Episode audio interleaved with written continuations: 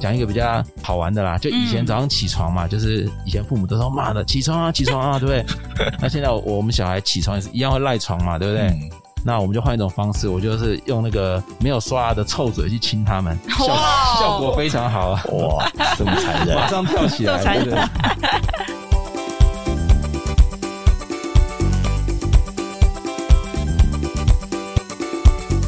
四十女人我们懂，走过跌撞二十，逞强三十，四十加人生萃取的温度刚刚好。我们是一个为四十加好龄女子而生的专属节目，透过每集聊心为练习，我们陪伴并支持你，一起活出好好的样子。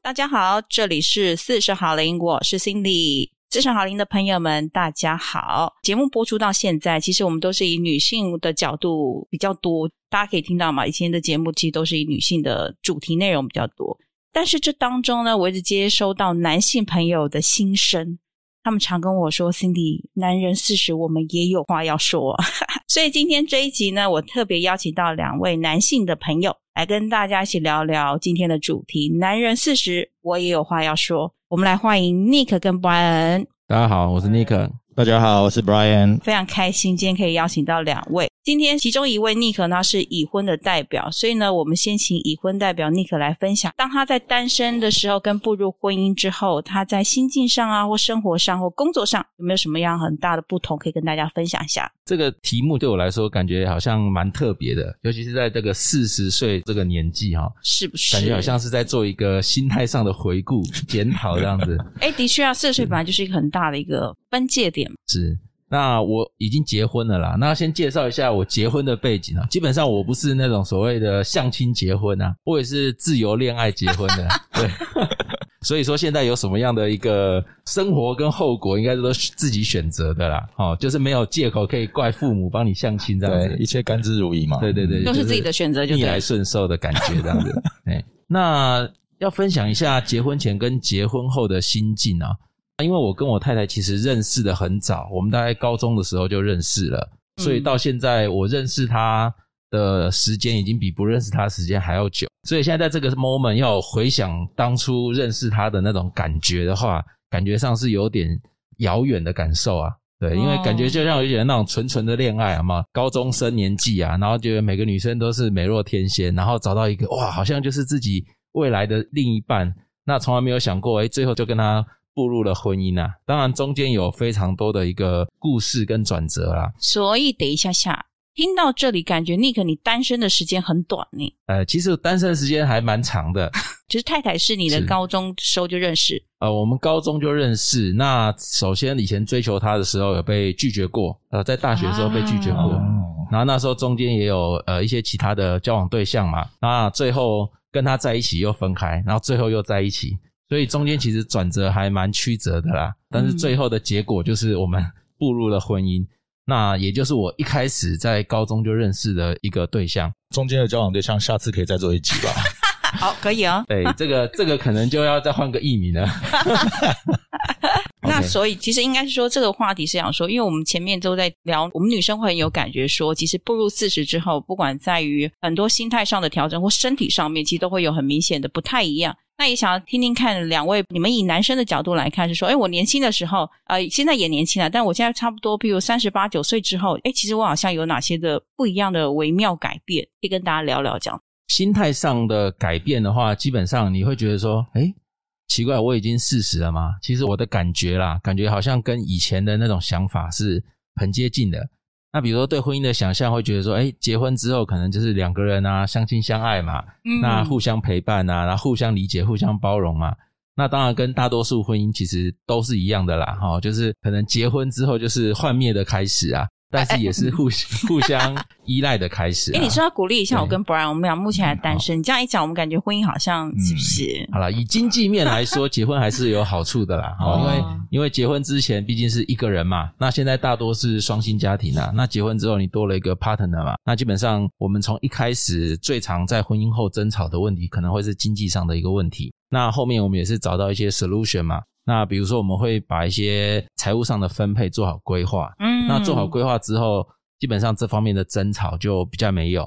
那也能够慢慢累积一些资源啊。毕竟两个人一起努力，总是会比自己一个人来的有依靠一点。对，嗯，那其实聊到这里呢，我们也听听看，Brian，你是单身代表嘛？那你有没有觉得你自己在，譬如说二三十再到接近四十，或是跨越四十之后，有什么样的不一样吗？嗯、呃，我一直很喜欢那个四十好龄的 slogan，就是二十岁的跌跌撞撞。其实到现在，我都还觉得我自己是跌跌撞撞在过生活。啊，就是还是年轻就对了。对，然后到四十岁这个时候，其实本来四十岁这一年的话，嗯，我打算要去走朝圣之路。哦，真的哦。因为越接近四十的时候，就越想要把自己的心静下来，因为。三十这个年纪，嗯，经历过一些事情，嗯、公司的重整啊，一些的，就是让自己心很慌。嗯、但当自己心越慌的时候，觉得嗯，心要更静下来。但结果又被疫情打乱啊！真的，疫情真的是让很多人的计划都改变。对，所以没办法去朝圣之路呢，就走我们自己台湾的白沙屯妈祖的那个做他香灯脚，哎，也不错哦。对，所以从那一次走完之后呢，也做一些决定。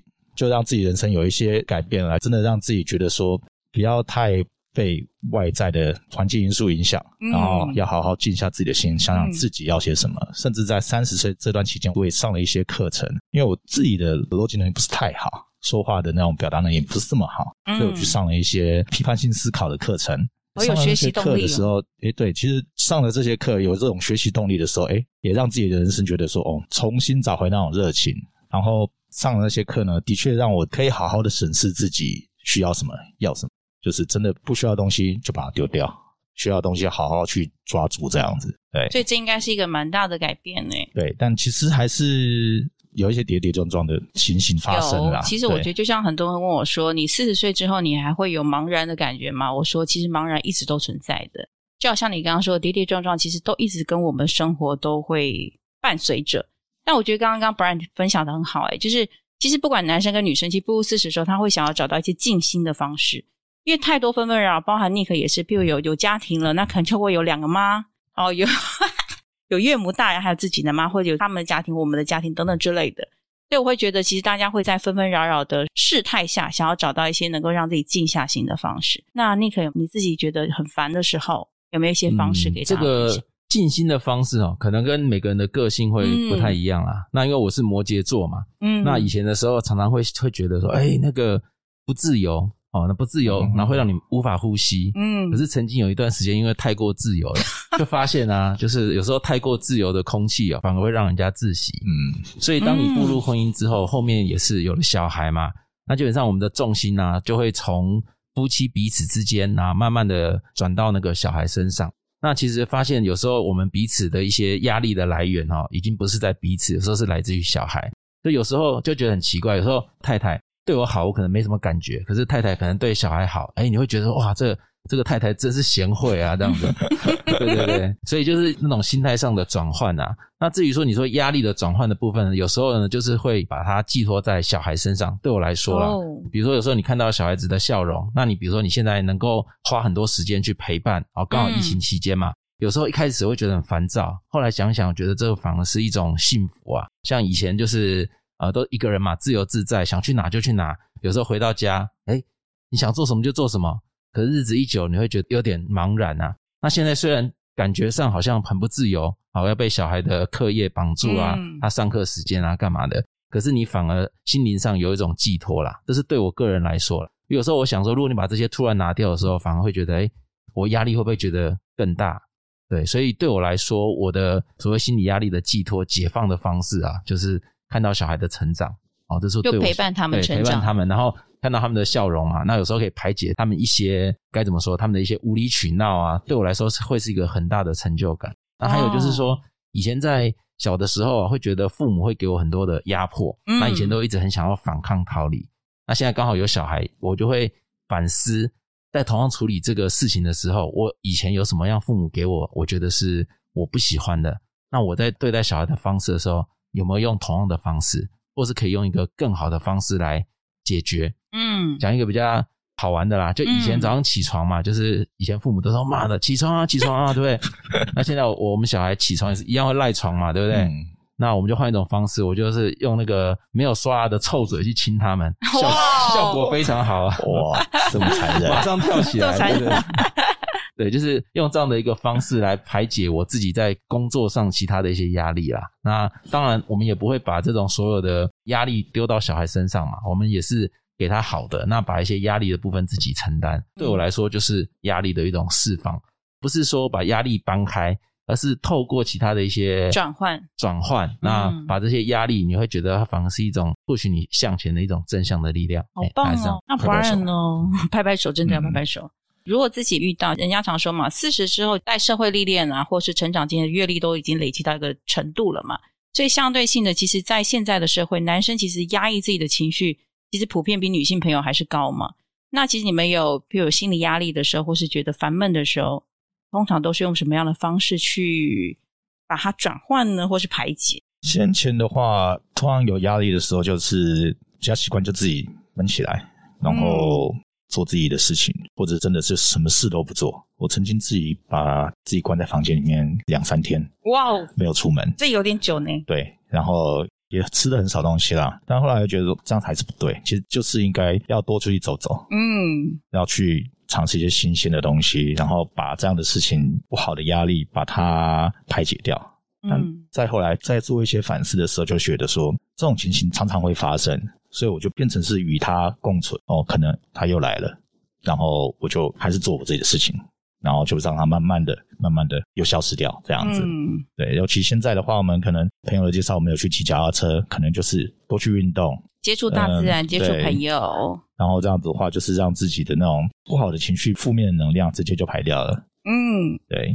我觉得刚刚听起来稍稍的，我发现 Nick 好像对事情比较会持正向思考。Brian 跟我有一点点像，嗯、只是我觉得我现在是你们俩的中间值。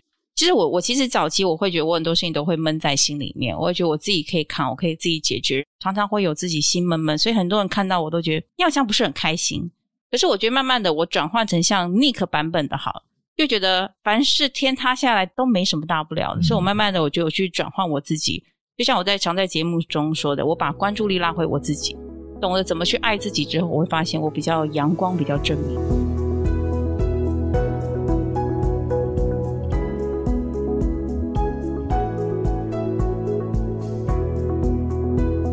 所以我们想问一下，刚刚那个自己说自己是摩羯座的嘛？但是我觉得我常感受到的你非常的阳光乐观，那这一定是你从小的人格特质就这样吗？还是说你是因为有经过了什么，然后让自己比较 阳光正面呢？啊，应该这样讲哦，就是之前我不知道听过，好像有一句话，我忘记那个原文是怎样，他是讲说，你呀一个很好笑的一个小丑或是笑话，一定是他自己本身有很大的一个历练，嗯、可能是经过很多悲伤啊、痛苦的事情。那反而他讲出来的笑话会非常好笑，嗯，就 echo 你一下。或许你看到我非常阳光，可能我在家庭受到了很多的压抑，这样子。好、认同，认同。其实应该应该不是这样讲哦，就是说，我觉得就是人生就是不断的在冲突跟妥协嘛。嗯。那基本上你走入了婚姻，一定的势必上你会失去到非常多的东西。嗯。所以我反而会更珍惜，就是说我在。出来或是在家庭里面的一些空档的时间，会更把一些情绪做一些释放。嗯，那有时候你会觉得很奇怪，你跟家人没有办法讲的话，可能跟社团、跟朋友都可以很自然的去做交流。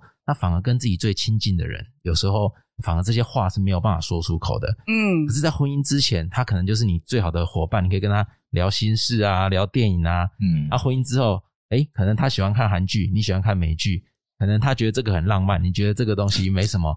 可是这个这个很奇怪，在结婚之前这些都不会发生啊。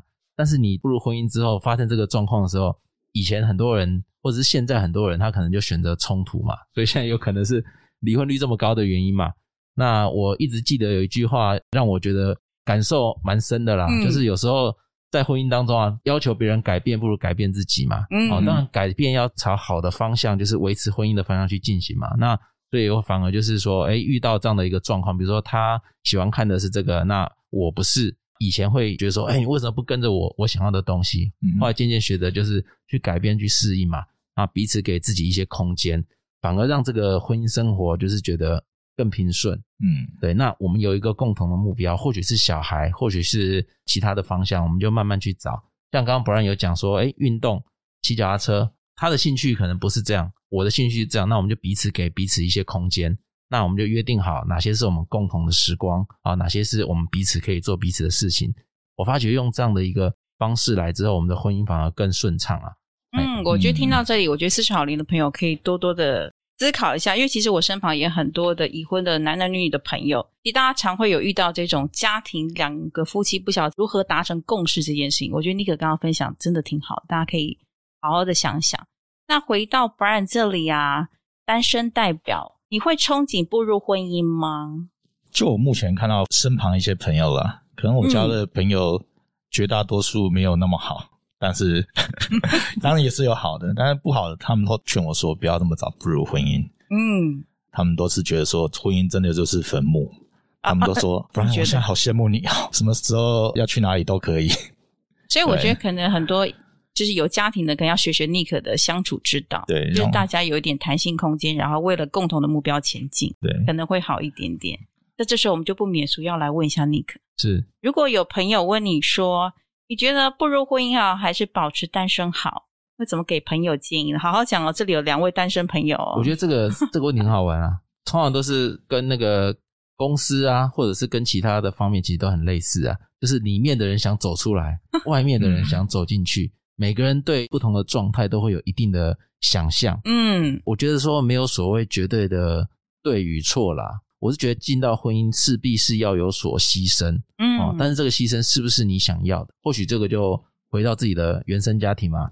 好像我父母也是结婚嘛，那以前也是常看他们，诶，吵吵闹闹的，可是他们也是这样一辈子就是这样走过来，那现在也是继续扶持嘛，也没有听到说要呃离异啊什么样的状况，所以这个或许给了我一个 model 在前面嘛，所以我觉得，诶，我对婚姻的想象或许应该就是这样。那所以说，当我遇到冲突的时候，嗯，我有时候反而就是会去做一个转念，不会单纯的就是把自己的情绪发泄出来。嗯，所以说我原本对于婚姻，我就已经是预期说他一定会有所牺牲了，哦，他一定是要放弃自己某些东西。所以，当我真的遇到这些状况的时候，我的反应就不会这么大，调试能力就对，调试能力会比较好了。当然，有时候也是气到不行，想要离家出走嘛。那真的走出去，可能就是走到楼下的 Seven 巷口，然后就，就发现也没地方去了，就回家了，大概这样子。蛮有趣的，这都是朋友给你的建议嘛？嗯、那你自己会不会有，比如说步入婚姻的计划？呃，会。然后像刚才那个那个他提到，就是说，当你要步入婚姻的时候，你会想到说，你可能要先放弃什么。但是我自己的话。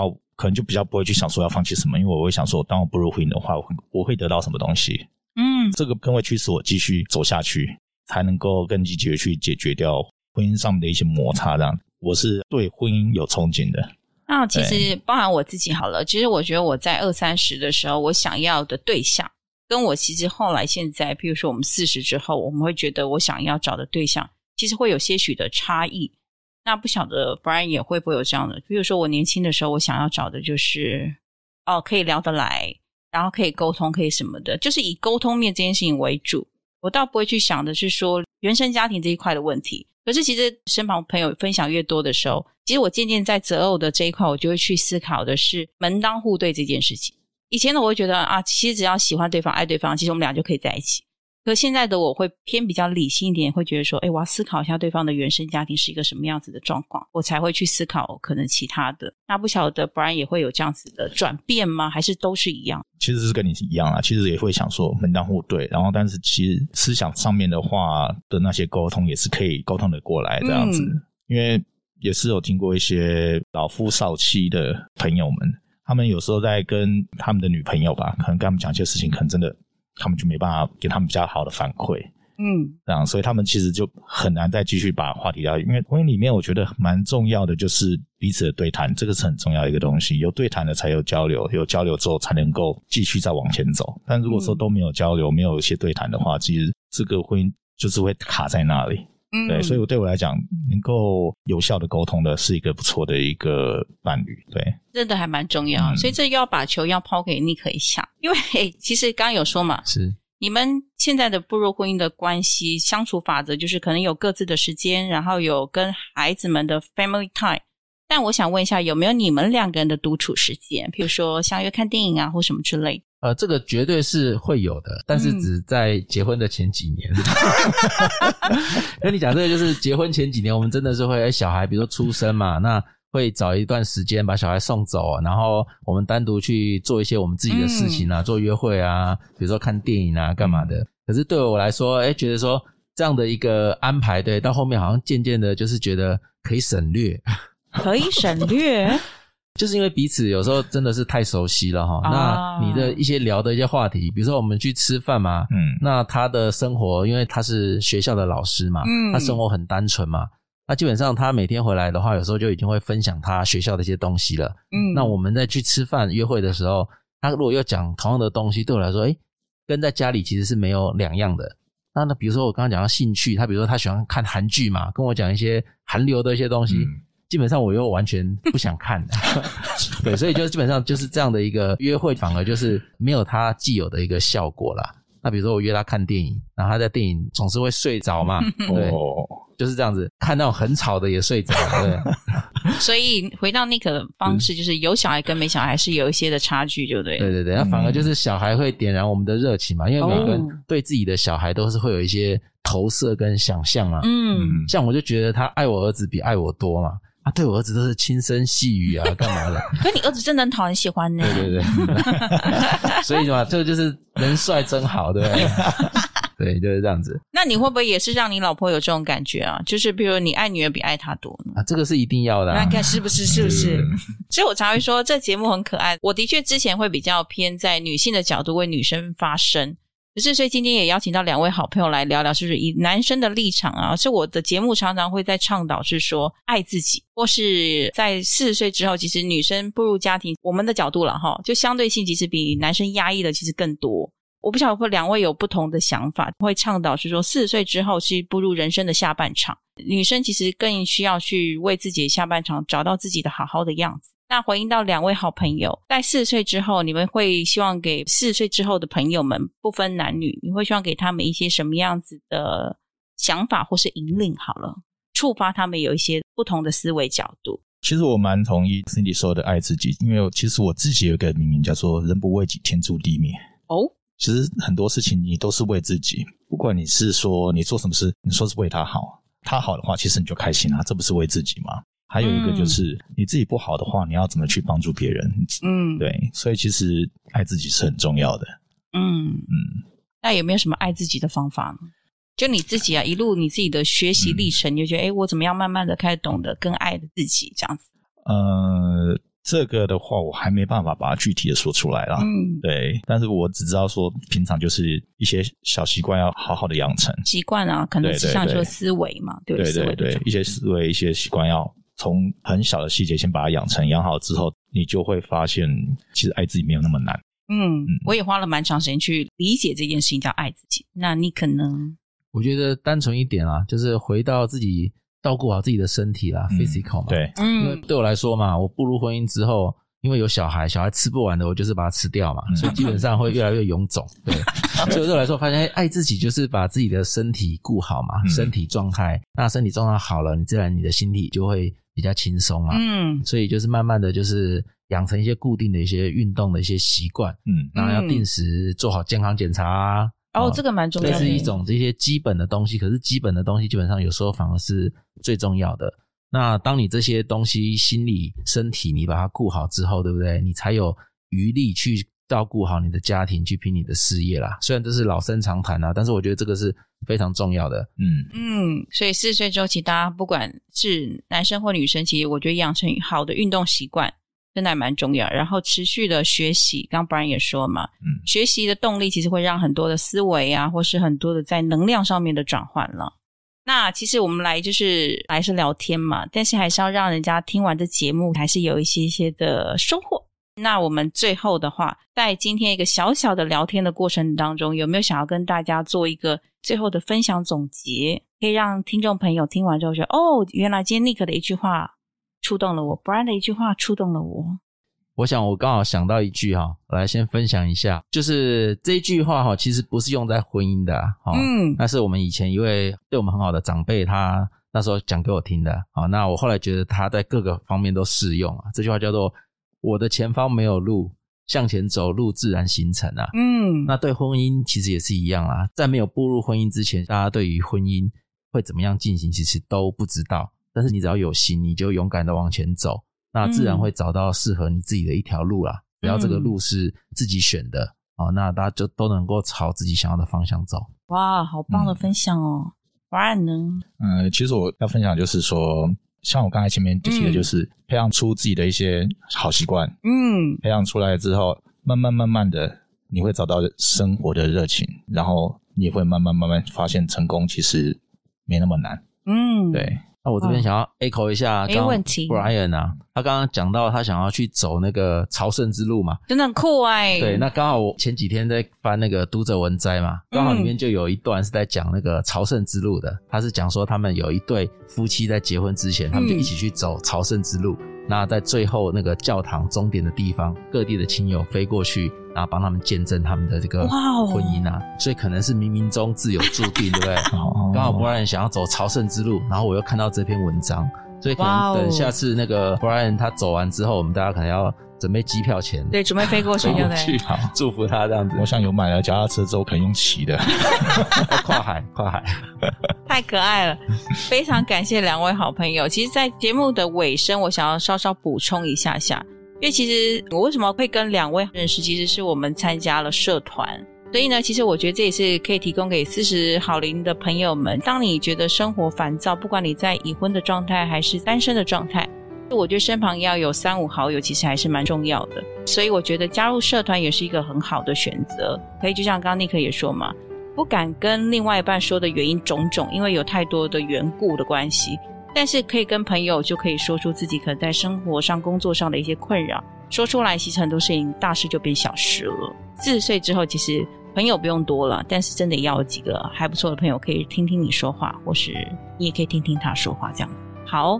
今天为什么两位在麦克风前突然间让我觉得特别的 不一样呢？因为麦克风挡到你的脸了。哦，这挡到我的脸，其实对没看到我的脸是，哎呀，真的太会说话了。好，那其实今天非常感谢两位好朋友来参加我们四十好龄的节目。然后男人四十，我也有话要说，其实未完待续。如果两位朋友之后想到还有什么话想要跟听众朋友分享的，我们还是可以再回到节目中来跟大家做分享。好，那今天的节目就到这里喽，那我们下次见，拜拜。